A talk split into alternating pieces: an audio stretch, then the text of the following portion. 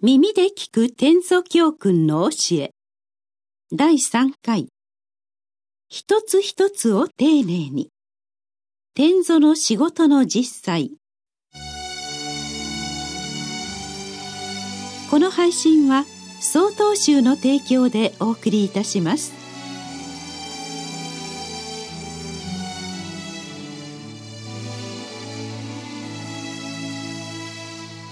前回に引き続き天祖の仕事内容について見ていきましょう。皆さんも経験があると思いますが調理場では料理に並行して食事の後片付けなども行います。ご飯のおひつや汁桶などをきれいに洗います。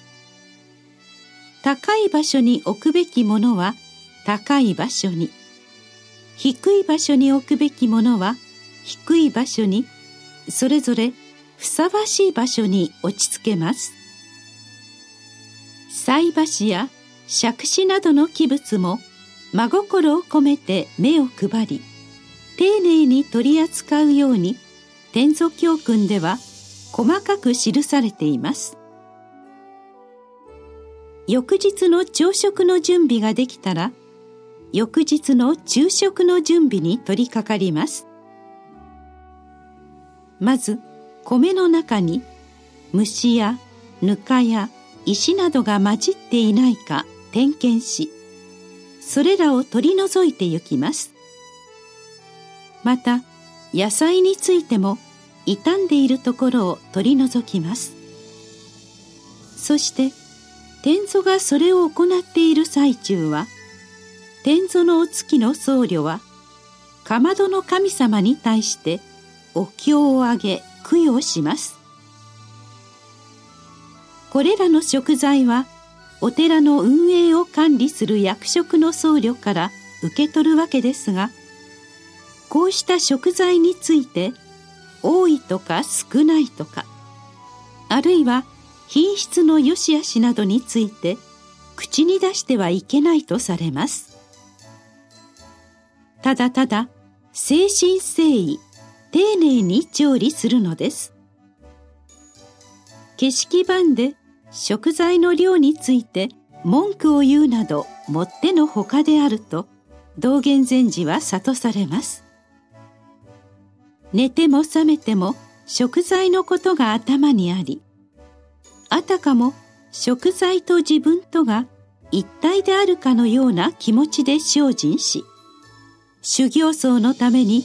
心を込めて料理するのです。さて食事の準備が一段落したら天祖も他の修行僧と同様の修行内容を務めていきます。そして翌日になれば暗いうちから朝のおかゆを作ります。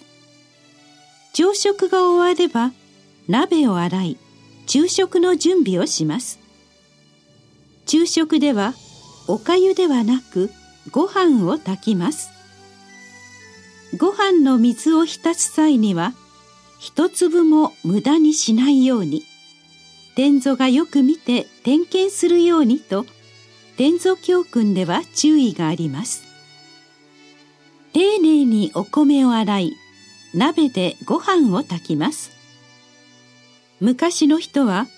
ご飯を炊く時は鍋を自分自身だと思い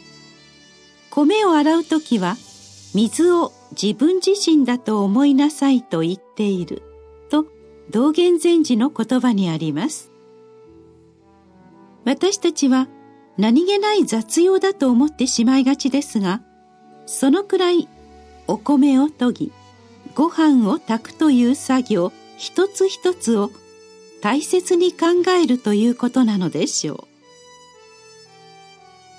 う。ご飯が炊けたら夏は竹でできたご飯入れに入れあるいは冬はおひつに入れて台の上に置きます。ご飯を炊いている間はおかずの調理をします。天祖は調理場の監督者ですので自ら料理もしますが見習いの僧侶や食事を作るために雇われた人などに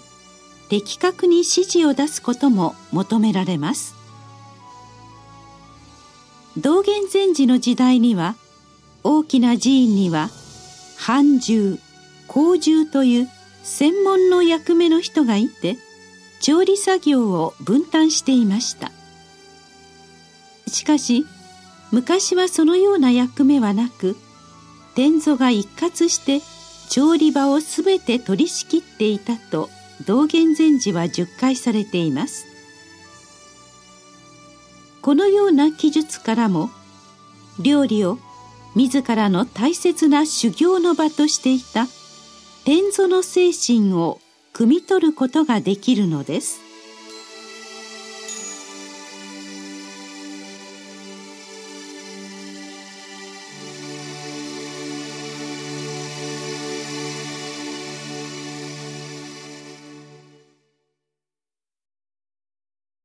次回の配信は1月3日です。